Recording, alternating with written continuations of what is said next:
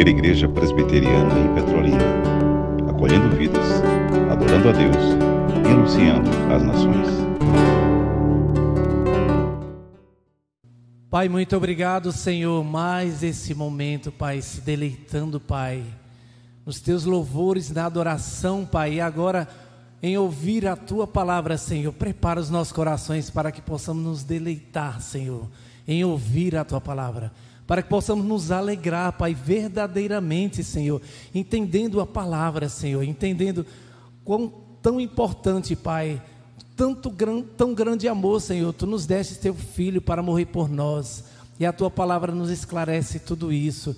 Na criação, Senhor, que tu nos fizeste com tanto amor, com tanta dedicação, especialmente, Senhor, tratando cada um de nós, Senhor. Cada um de nós é único, Pai. Nós temos que estar com o coração voltados para Ti. Prepara, Senhor, nosso coração mais uma vez, Senhor, para que o Teu servo, Senhor, que será usado mais uma vez nessa noite, Pai, receba, Pai, toda a iluminação do Teu Santo Espírito, Senhor, que ele possa ser mais uma vez o canal de bênçãos para as nossas vidas, em nome de Jesus. Amém. Amém. Amém. Que o único Deus que subsiste em três pessoas, o Pai, o Filho e o Espírito Santo, prossiga sendo adorado como ele está sendo. Prossiga sendo amado verdadeiramente. Prossiga sendo obedecido e, acima de tudo, glorificado. Gênesis, novamente Gênesis, o primeiro capítulo e depois o capítulo 2. Calma não leremos todo o capítulo. Gênesis, o primeiro capítulo. Estamos ainda com a série e passaremos um bom tempo nessa série, procurando é, o dinamismo alicerçado nas Escrituras e também com os recursos aí da didática também moderna, que é fruto da graça comum de Deus. Gênesis o primeiro capítulo, a partir do versículo 26. E aqui nós temos um relato geral da criação daquele que é o apogeu. Um relato geral da criação do ser humano. Gênesis, o primeiro capítulo, versículo 26. Assim se encontra o sagrado texto. Também disse Deus: façamos o homem a nossa imagem, conforme a nossa semelhança. Atentemos para essas duas afirmações. Tenha ele domínio sobre os peixes do mar, sobre as aves dos céus, sobre os animais domésticos, sobre toda a terra e sobre todos os répteis que rastejam pela terra. Aí Moisés, movido pelo Espírito Santo, o autor secundário, porque o autor primário é Deus, ele vai retomar, ele vai recapitular, ele vai reforçar a ideia de que Deus criou o homem, o Adão, macho e fêmea. Criou Deus, pois o homem, a sua imagem, a imagem de Deus o criou, homem e mulher os criou. E ele fez homem, homem e mulher também para o propósito que se encontra em Gênesis capítulo 2. Agora em Gênesis capítulo 2 temos um relato particular, um relato detalhado da criação do homem.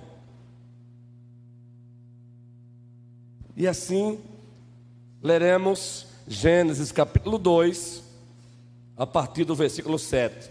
Então formou o Senhor Deus ao homem do pó da terra, e lhe soprou nas narinas o fôlego de vida, e o homem passou a ser alma vivente. E plantou o Senhor Deus um jardim no Éden, como diz o texto sagrado, na direção do Oriente, e pôs nele o homem que havia formado. Agora, adiantando o texto, Vamos para o versículo 18. Disse mais o Senhor Deus: Não é bom que o homem esteja só. Far-lhe-ei uma auxiliadora que ele seja idônea. Havendo, pois, o Senhor Deus formado da terra todos os animais do campo e todas as aves dos céus, trouxe-os ao homem para ver como este lhes chamaria. Aqui também é um tipo de investidura de autoridade. Está investindo o homem de corregente. E naquela época era assim que acontecia o investimento. Tu vais dar nome aos animais. Apenas um exemplo. Versículo 20: Deu nome o homem a todos os animais domésticos, as aves dos céus e a todos os animais selváticos. Para o homem, todavia, não se achava uma auxiliadora que ele fosse indônio. E Moisés está dando essa nota depois do que o próprio Deus havia dito: não é bom que o homem esteja só. Versículo 21. Então o Senhor Deus fez cair pesado sono sobre o homem, e este adormeceu. A primeira anestesia geral foi dada pelo próprio Deus. E este adormeceu, diz o texto sagrado. Tomou uma das suas costelas e fechou o lugar com carne. Os cirurgiões plásticos, o primeiro cirurgião plástico foi o próprio Deus, a ele toda a glória. E a costela que o Senhor Deus tomara ao homem, transformou-a numa mulher e lhe a trouxe. Que cerimônia linda é essa, gente? Transformou-a numa mulher e lhe a trouxe. Imagine um pai levando a sua filha para entregar agora ao seu marido. E o texto prossegue. Agora a cerimônia continua e Adão diz: E disse o homem: Esta, afinal, é osso dos meus ossos e carne da minha carne, chamar-se a varoa, portanto, porquanto do varão ela foi tomada. Por isso deixa o homem pai e mãe e se une à sua mulher, tornando-se os dois uma só carne. Gênesis de 1 a 11, a história que explica todas as histórias. E o subtema desta noite é a parte 2 do subtema que pregamos há oito dias. A família, o casamento e a família,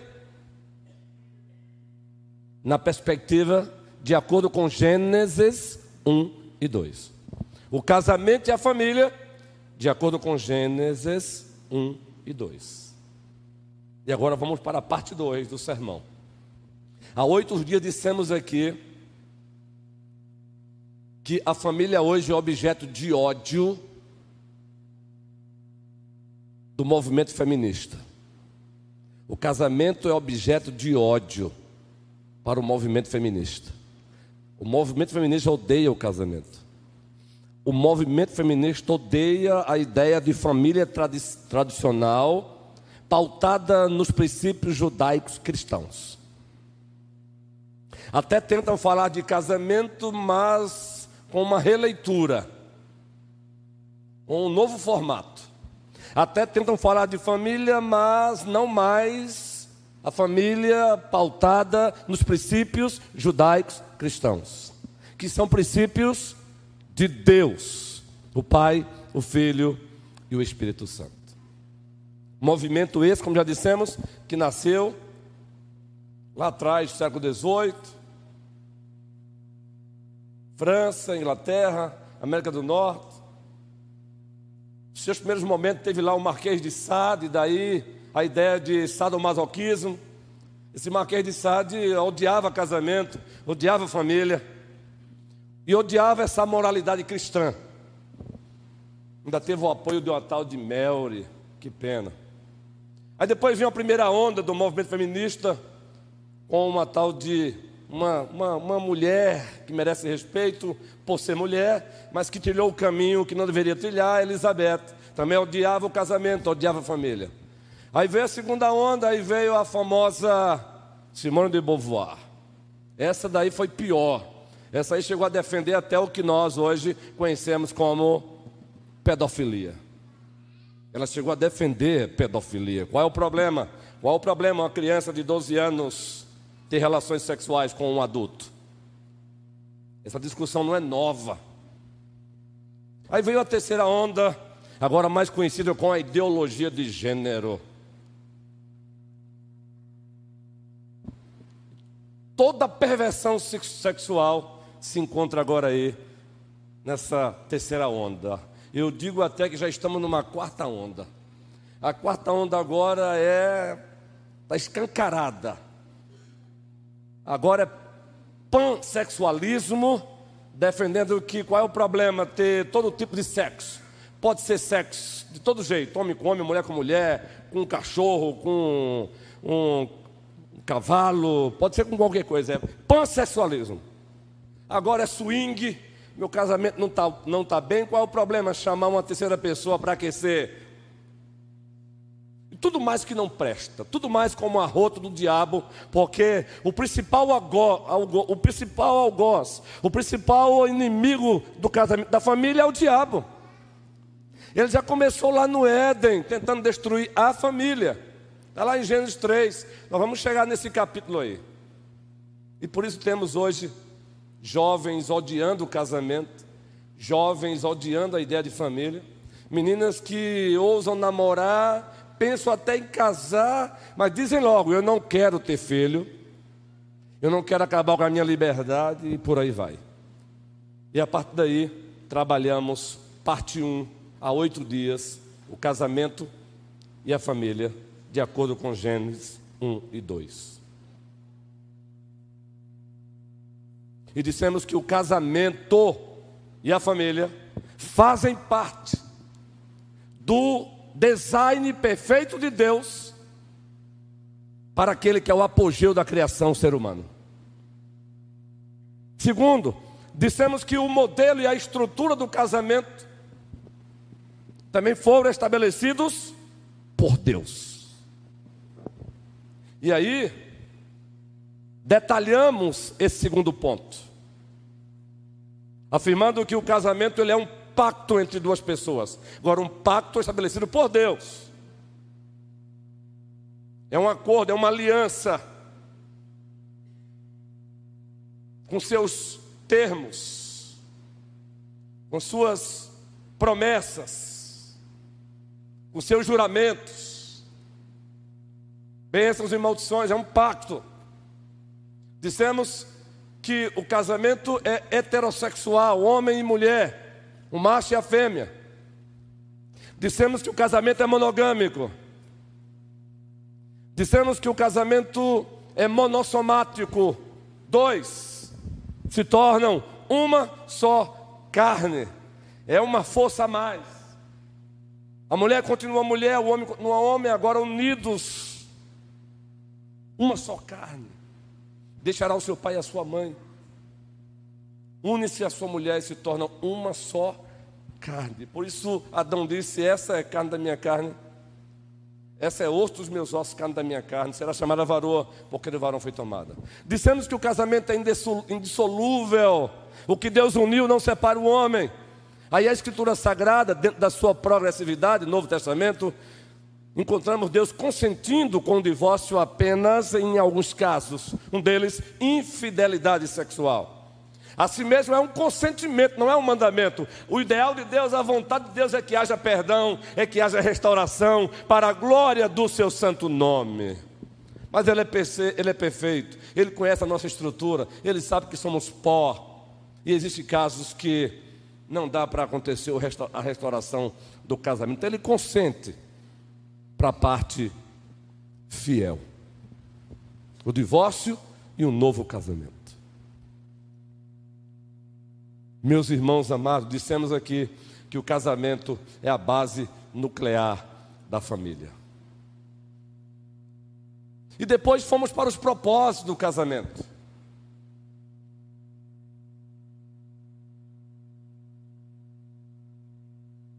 E agora, neste sermão, progredindo com a parte 2, queremos adentrar um pouco mais na questão da família. Entendeu, Pedro?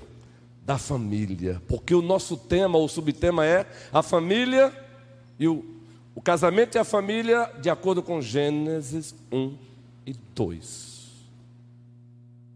Há oito dias demos ênfase aqui ao casamento.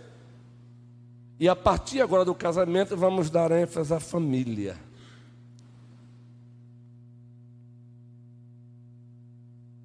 Preste bem atenção, atentem para isso. Quando Deus criou o ser humano à sua imagem e semelhança, duas palavrinhas importantes em Gênesis, primeiro capítulo: sua imagem e semelhança. São duas palavrinhas intercambiáveis, elas apontam para a mesma verdade, mas existe uma certa progressividade aí. É como mais ou menos assim: é uma cópia que corresponde à realidade ao original. É uma cópia que corresponde ao original. Ele nos criou a sua imagem e semelhança. Para compreendermos mais ainda a importância do casamento e da família, nesta noite vamos dar ênfase à família. É necessário relembrar um pouquinho o que está contido aí nessa afirmação Façamos o homem a nossa imagem, conforme a nossa semelhança, e depois vamos para Gênesis 2, o primeiro casamento, a primeira cerimônia de casamento. Notem isso. Quando Moisés, movido pelo Espírito Santo, disse: Façamos o homem a nossa imagem e a nossa semelhança, atentem, duas, dois elementos importantes, dois elementos constituintes da imagem de Deus no homem.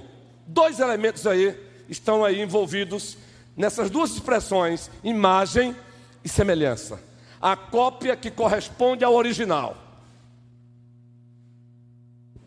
Dois elementos. O primeiro, pessoalidade humana, pessoalidade humana. É por isso que apenas o ser humano tem pessoalidade. Por isso que estamos aqui nos conhecemos, dialogamos, conversamos. Nós temos intelecto, emoção, vontade.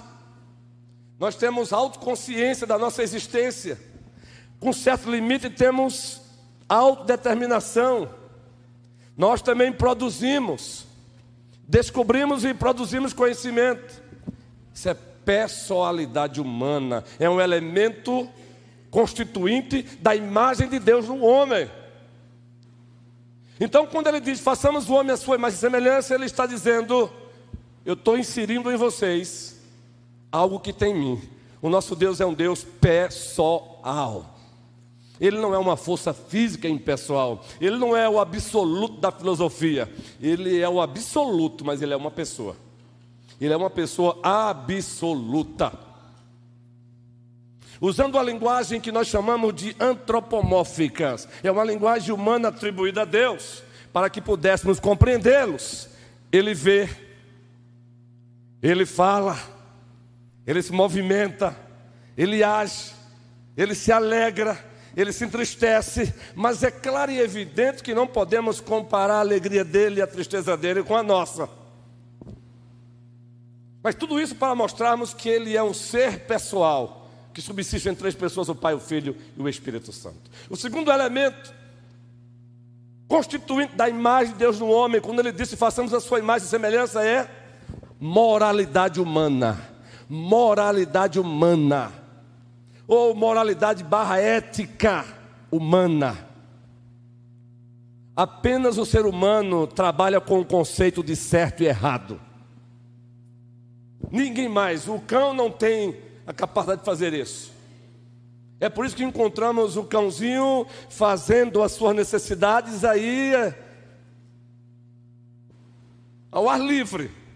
O ser humano não pode fazer isso. Ele tem que procurar um ambiente reservado para fazer as suas necessidades físicas, porque ele tem esse elemento de moralidade, porque o nosso Deus é um, é um Deus moral. Isaías o descreveu assim: Aliás, Isaías disse que encontrou o serafim daquela visão adorando assim: Santo, Santo, Santo é o Senhor dos exércitos, e toda a terra está cheia da sua glória. Dois elementos: personalidade humana, Façamos o homem a nossa imagem e semelhança, pessoalidade humana. Eu sei quem é Luciana, esposa de João, pessoalidade humana. E Luciana não é, não é Cléo. Cléo é a esposa do presbítero Clécio. Isso é recurso da pessoalidade humana. Eu sei que eu não devo agredir o João Pedro, porque para Deus agredir o João Paulo, o João Pedro é agredir aquele que foi criado à sua imagem e semelhança. Gênesis 9. Tiago também, capítulo 3, com a mesma língua com a qual você me louva, você não deve usá-la para agredir o Leandro. Entende? Conceito de certo e errado, moralidade humana. Vão, vão entendendo aí, para vocês entenderem a importância do casamento da família, muito especialmente da família nesta noite. Subtema parte 2. Quando Deus disse, façamos o homem a sua imagem e semelhança, ainda em Gênesis 1, nós temos também dois aspectos aí. Falamos de dois elementos, agora dois aspectos. Um aspecto estrutural. Estrutural quando Deus fez o homem à sua imagem e semelhança, ele o dotou de talentos, dons, potencialidades. É por isso que temos hoje o odonto, que cuida dos nossos dentes, temos os oftalmos, que cuidam dos nossos olhos, os cardiologistas, os biólogos, os cientistas políticos, os engenheiros de diversas áreas. Deus seja louvado pela existência deles. Sabe por quê? Aspecto estrutural. Ao criar o homem à sua imagem e semelhança, ele dotou o homem, Davi, de talentos, dons, potencialidades. Davi, é por isso que a gente pode usufruir desse, desse instrumento aqui, ó. Aqui é um leitor de livro, Davi, sabia? O pastor tem uma biblioteca com um livro mesmo assim, mais ou menos assim, olha, de papel, mas aqui cabe uma biblioteca com mais de 10 mil livros, Davi. Aqui não tem 10 mil livros, não, viu? Mas cabe. Sabe por quê, Davi? O homem foi feito à imagem e semelhança de Deus. E no aspecto estrutural, Deus o dotou de talento, dom e potencialidades. Louvado seja o Senhor. O outro aspecto, segundo, aspecto funcional. Ele não só deu o doutor de talentos, dons, potencialidades, ele também deu significado e propósito. Significado e propósito. Significado e propósito. O homem não foi criado, o ser humano não foi criado para viver no niilismo, calma, calma, calma, eu vou explicar. Eita, que palavra difícil é essa? Niilismo, niilismo, sabe o que significa? É você viver como se a vida não tivesse significado, sentido nem propósito. É aquela filosofia, não é? Com todo respeito ao ser humano, que a compôs e também a interpreta, não sei se ele é o, o compositor mesmo original. Deixa a vida me levar vida leva eu. Não, Deus não trouxe o ser humano para essa filosofia de, do niilismo, uma vida sem sentido, sem significado, sem propósito. Não, Ele o trouxe à existência e deu sentido, significado, propósito. E só retomando um pouquinho, o principal propósito, se relacionar com Deus. O principal propósito, viver em Deus, com Deus e para a glória de Deus. Sabe qual é o principal propósito? É ver o homem que ele o criou a sua imagem e semelhança, fazendo o que estamos fazendo aqui nesta noite, adorando-o. É ver o homem, e aqui o homem no sentido genérico, homem, mulher, macho e fêmea, Adão, fazendo coro com o salmista no Salmo 42. Olha só, princesas, olha só, o salmista disse: como a coça suspira pelas correntes das águas. Assim a minha alma suspira por ti, ó Deus. Quando irei me verei perante a face do Senhor? Quando irei me verei perante a face do Senhor? Dois elementos da imagem de Deus no homem, repetindo, pessoalidade humana, segundo, moralidade humana. Dois aspectos, estrutural e funcional. E desses dois elementos e dessas duas estruturas, macho e fêmea desfrutam. Macho e fêmea desfrutam, homem e mulher desfrutam. Então, nada de inferiorizar a mulher. Agora, para o bem da própria ordem da criação de Deus, para o bem da própria mulher, ei mulherada, ele resolveu. E agora vamos para Gênesis 2. Ele resolveu. Gênesis 2 é uma descrição detalhada de Gênesis 1, 26, 27 e tal. Ele resolveu criar primeiro o homem no sexto dia. 1 Timóteo 2,13 diz que primeiro foi criado Adão e depois Eva. Sabe por quê? Ordem. E para o bem da própria mulher, vocês vão ver isso hoje e lá para frente as próximas séries. Primeiro Adão. E o interessante é que o texto disse: Formou o Senhor Deus o homem do pó da terra. Atente para isso. Deus formou o homem do pó da terra. Ou seja, Deus se importou com a anatomia do corpo do homem, do macho. É por isso que é comprovado cientificamente que o macho tem mais força do que a fêmea. E não é para inferiorizá-la, não é para desprezá-la, pelo contrário, é para protegê-la, é para amá-la, é para ajudá-la, é para enaltecê-la e, acima de tudo, para a glória de Deus. Ele fez o homem. Aí, de repente, Gênesis 2 ainda, o próprio Deus diz, disse: não é bom que o homem esteja só. Ele precisa de uma cópia que corresponda a ele. Olha que coisa linda. Aí agora ele tira da costela do homem, uma costela do homem, transforma numa mulher. Muda apenas o código genético, transformando agora numa fêmea. E realiza a primeira cerimônia de casamento. O próprio Deus entrega a mulher ao homem. Agora olhe, quando ele tira o, a, a, mulher da costela do homem, ele muda uma parte do código genético e a transforma numa mulher, numa fêmea. Observem a anatomia dos corpos das mulheres. E aqui o que eu vou dizer agora é com muito respeito, carinho e admiração ao meu Deus. As mulheres são poesias ambulantes por onde elas andam. As mulheres são lindas o corpo delas são lindas. Acabe com essa história de dizer que seu corpo é feio. Bem, aqui agora nós tornamos os nossos corpos feios, a culpa é nossa. Mulherada, vocês são lindas. Foi Deus que as trouxe à existência. Ele entregou ao homem e o homem agora faz uma poesia. Essa é osso dos meus ossos, carne da minha carne será chamada varoa, porque do varão ela foi tomada. Preste bem atenção. Abri aqui um parênteses, para agora entrar mesmo no subtema de hoje. Família. De acordo com Gênesis 1 e 2.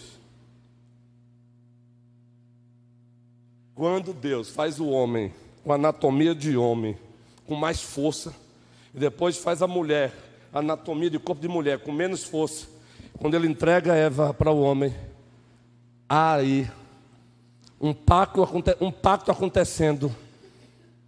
E ambos deveriam olhar para o outro assim. Exemplo: Adão disse: carne da minha carne, osso dos meus ossos. Sabe o que Adão já tem como responsabilidade? Ela é parte minha. Eu devo amá-la eu devo protegê-la, eu devo cultivá-la, cultivar e guardar o jardim do Éden, mas também tem os jardins. A esposa é um jardim que o homem, o macho, deve cultivar e deve guardar. Tema para outras conferências da família. E a mulher deveria olhar para Adão e dizer: Esse é, no bom sentido, meu porto seguro. Esse é meu macho, meu homem, meu protetor, meu guia, meu líder. Aí vem o movimento feminista tentando colocar a mulher em rota de colisão com o homem. A presença do homem não é ameaça para as mulheres. A ameaça para mulheres é a feminilização dos machos. Porque quando falta macho, as mulheres ficam desprotegidas. Mulheres amadas, olhem para os homens, os verdadeiros machos, que se veem como verdadeiros mastros de acordo com a Bíblia e glorifique a Deus, porque nós temos uma responsabilidade de proteger as senhoras e as senhoritas. Deixe-me dar um exemplo rápido aqui. Eu espero que não aconteça, Senhor. Repreenda todo o mal que tente adentrar aqui nesta nave. Agora imagine que entrasse agora um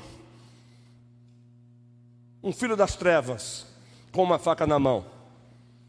Quem vocês esperariam que tomassem a frente aqui hoje, nesta noite? Vocês esperariam o que dos homens, mulheres?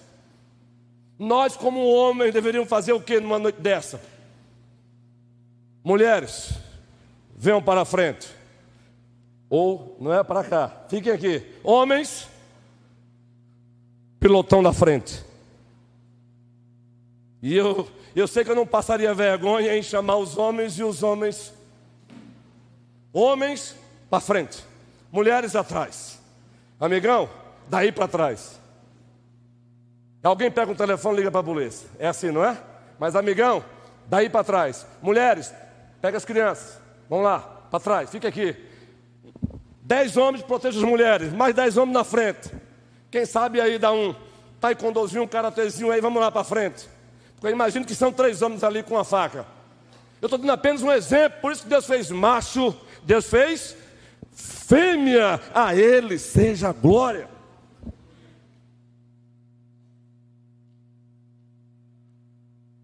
Agora observem. O último ponto do sermão que pregamos aqui foi este. E este é o primeiro ponto do sermão de hoje novamente. O casamento é a base nuclear da família. Antes da fundação do mundo, Deus idealizou a família: macho, fêmea, homem, mulher, pacto, coabitação sexual, procriação, filhos. Ele fez macho e fêmea e depois disse: Sejam fecundos, multiplicai-vos, enchei-vos a terra. Família para Deus tem esta composição: um macho, uma fêmea, numa relação pactual, conjugal pactual, coabitação, conclusão do casamento, consumação do casamento se dá na coabitação, na relação sexual. Daí para frente surgiu Davi. E o Davi já está pedindo um outro irmão.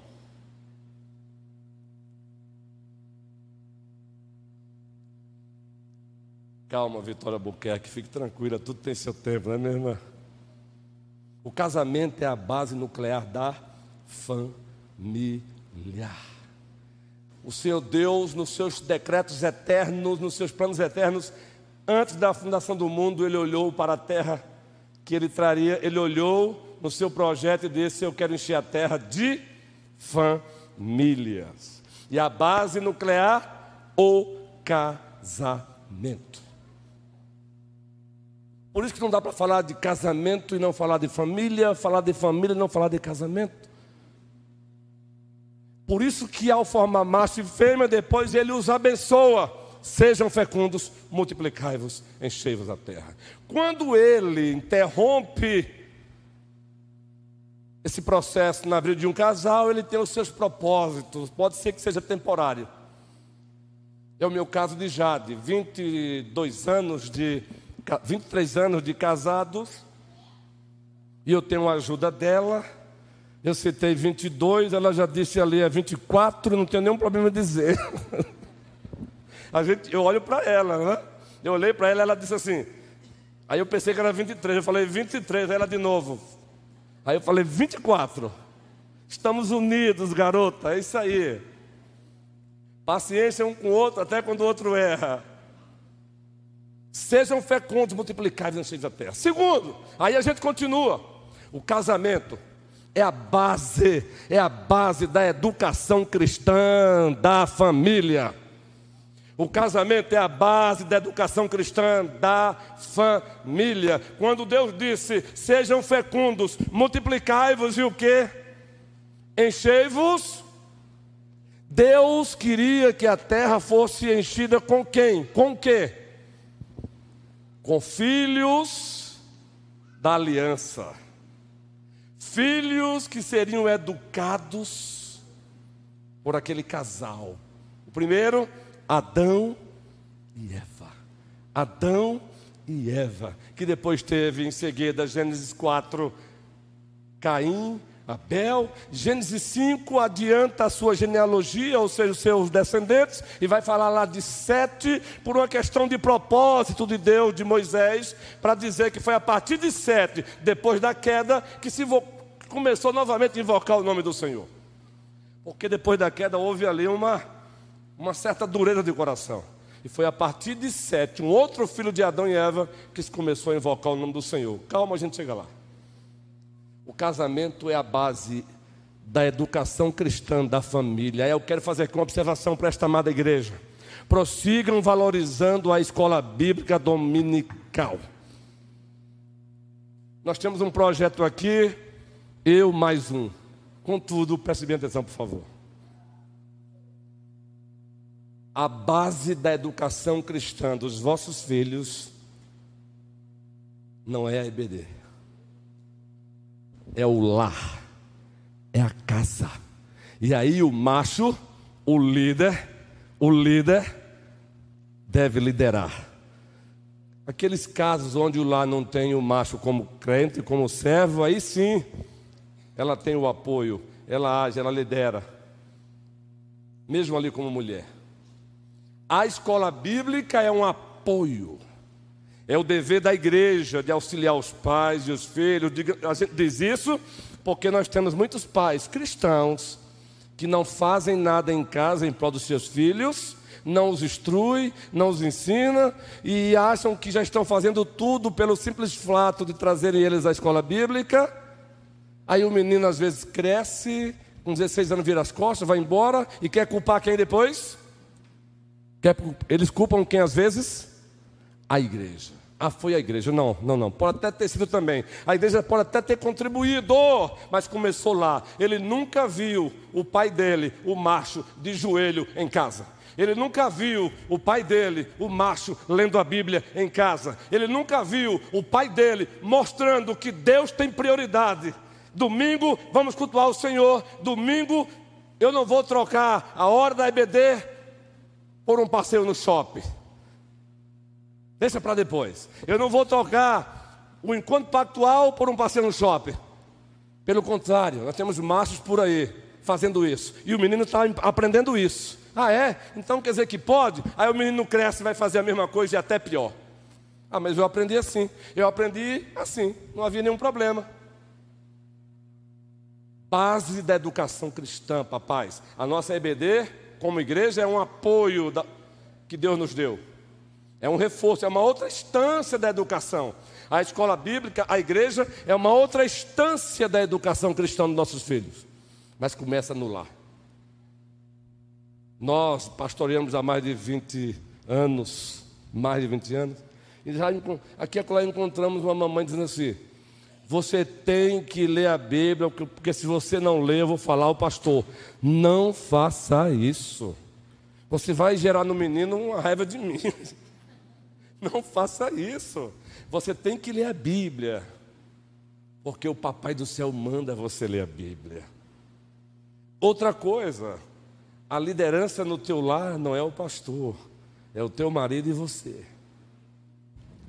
Busque ajuda no pastor, peça recurso ao pastor, mas não tente conduzir o seu filho com essa conversa de se você não fizer, eu vou dizer ao pastor.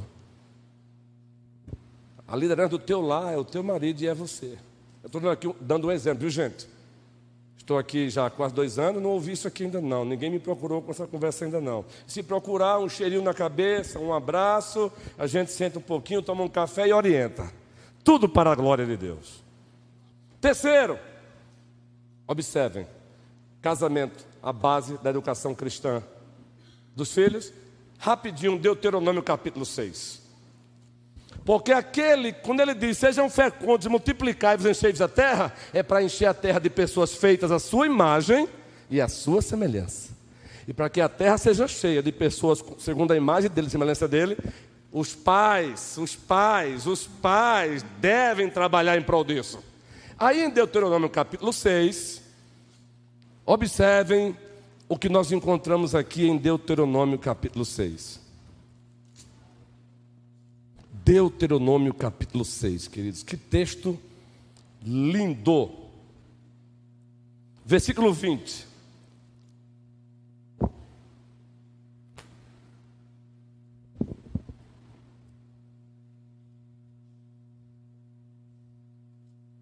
Quando teu filho, aliás, a partir do 4, ouve Israel, versículo 4: Ouve Israel, pois o Senhor teu Deus, ouve Israel, o Senhor nosso Deus é o único Senhor.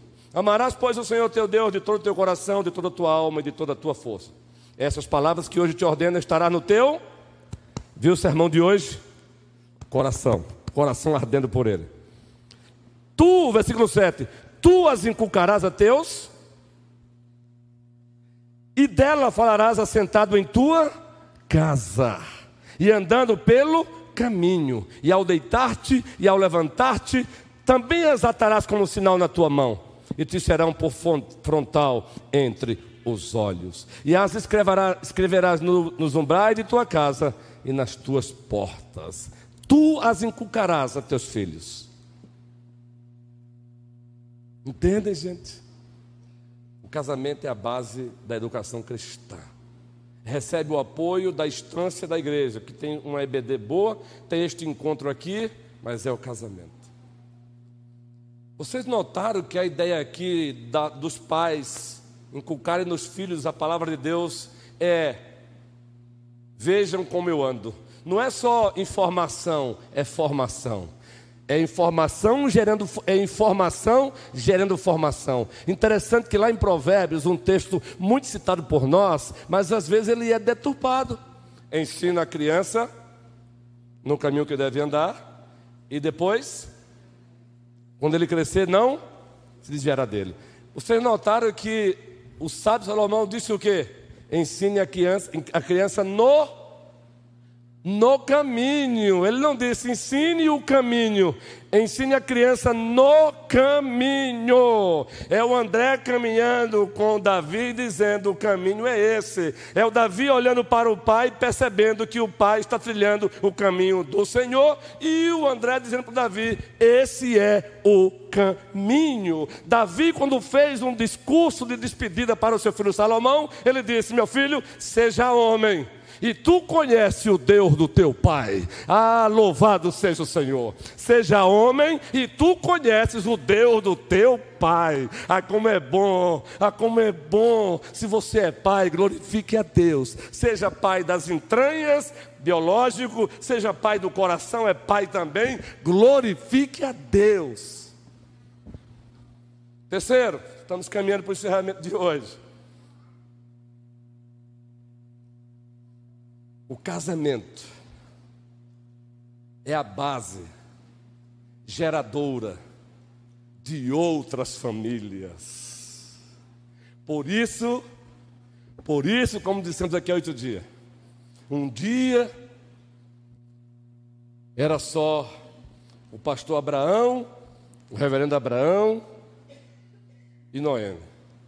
Agora não é só mais. Agora é o Jonathan filho e a nora, Samara, aquele casal lindo ali. Mas tem mais lá em Paulo Afonso, não é? É. Por isso que era só o prefeito Clécio e Cléo, agora tem Kessia e Débora. Mas já tem gente chegando aí para fazer outra família, né, guerreiro? Não vou dizer o nome dele não, não é? Agora é Kessia e futuramente aí o casamento Isaac. Tem um presbítero aqui também que eu vejo que ele e a esposa já estão assim. E está chegando a hora da síndrome do, do ninho vazio. Vai chegar mesmo, para a glória de Deus. Os dois já estão namorando, já estão falando em casar. Deus seja louvado. Eu não vou dizer quem é. Porque vocês sabem que Raquel é carinhosamente Raquel, Kel. A família é a base de geração de outras famílias. Igor, Duda, Alexandre, Janai, Tiala, Elisa Mai. Se vira e pergunte a ela depois quem é Elisa Mai aí, nessa história. E ele está aqui. Deus seja louvado. Vocês não podem se precipitar. Tem que haver amadurecimento para isso, é claro. Mas, por favor, não espere ter uma casa de, de terceiro andar para casarem, não.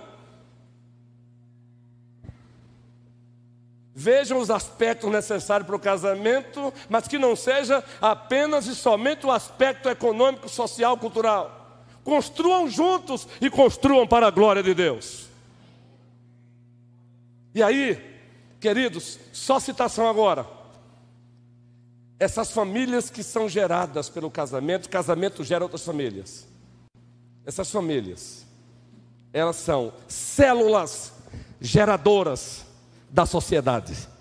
Só existe o Brasil hoje, esse país continental, porque famílias nos seus primórdios chegaram aqui. Machos e fêmeas coabitaram e por isso estamos aqui. Ela gera, ela é geradora da sociedade. A família, segundo, ela é geradora e também mantenedora da igreja. Deus a usa como célula geradora da igreja, geradora e mantenedora. Eu estava vendo uma foto hoje de uma igreja que eu tive o privilégio de pastorear em Santa Terezinha. Pernambuco, há 18 anos mais ou menos. E eu percebi que agora estava lá os bebezinhos, os bebezinhos para Vitor Humberto. E o, sabe qual foi a minha alegria? É que aqueles bebezinhos que eu tive o privilégio de abraçá-los, estavam lá na foto, gente. Isso é para alegrar, porque ver uma criança hoje nascendo na igreja e permanecendo é um desafio. Precisamos fazer um culto de ações de graça aqui. Para quê, pastor? Para celebrar os nossos filhos aqui, que nasceram aqui, permanecem aqui, permanecem com o Senhor, seja nesta igreja ou numa outra igreja verdadeira. Precisamos fazer um culto, um culto de dizer, Senhor, obrigado. Meu filho nasceu na igreja, permanece na igreja. Porque acima de tudo ele nasceu no Senhor, caminha com o Senhor e para a glória do Senhor. Então vejam, ele disse: sejam fecundos multiplicai-vos, enchei-vos a terra. A família é geradora da sociedade, a família é geradora da, e mantenedora da igreja. E para encerrar, a família, ela é a principal agência, e depois da igreja, da expansão do reino de Deus na terra. Uma família que existe em Deus, caminha com Deus e para a glória de Deus, ela cumpre Gênesis 1 Sejam fecundos, multipliquem-se e encham a terra. Encham a terra. O que Deus está dizendo é de pessoas que me amam. Encham a terra de pessoas que me obedecem. Encham a terra com pessoas que vivem para a glória do teu nome, do meu nome. Encham a terra. Por isso, abram a Bíblia Sagrada em Efésios 6 e assim encerraremos com essa leitura. Família e casamento de acordo com Gênesis 1 e 2, e nós não estamos aqui esgotando todos os detalhes disso não. Efésios 6, e se você que está esperando o seu bebê, calma. Ainda há esperança, porque Deus é Deus. Pode ser que seja o das entranhas, possa ser que Ele queira que você também adote. Efésios 6. Filhos, obedecer a vossos pais no, pois isto é justo. Honra teu pai e a tua mãe, que é o primeiro mandamento com promessa, para que te vá bem, te vá bem e seja de longa vida sobre a terra. Agora observem: e vós pais, não provoqueis vossos filhos a ira, mas criai-os na disciplina e na demonstração do Senhor. Elaine, Venâncio Diácono Amado, os principais discipuladores dos vossos filhos na expansão do reino são vocês. Prossigam criando-os na admoestação e na disciplina do Senhor. Olha, aqui ninguém vai casar sem passar pelo curso nupcial com o pastor, viu? Ninguém vai casar sem passar pelo curso nupcial com o pastor. Então eu vou repetir. Ah, tá bom, pastor, eu vou repetir. Vai ter curso nupcial. Vai casar? Curso nupcial, para a glória de Deus. Deus seja louvado. Prossigamos valorizando a família o casamento e a família, Leandro.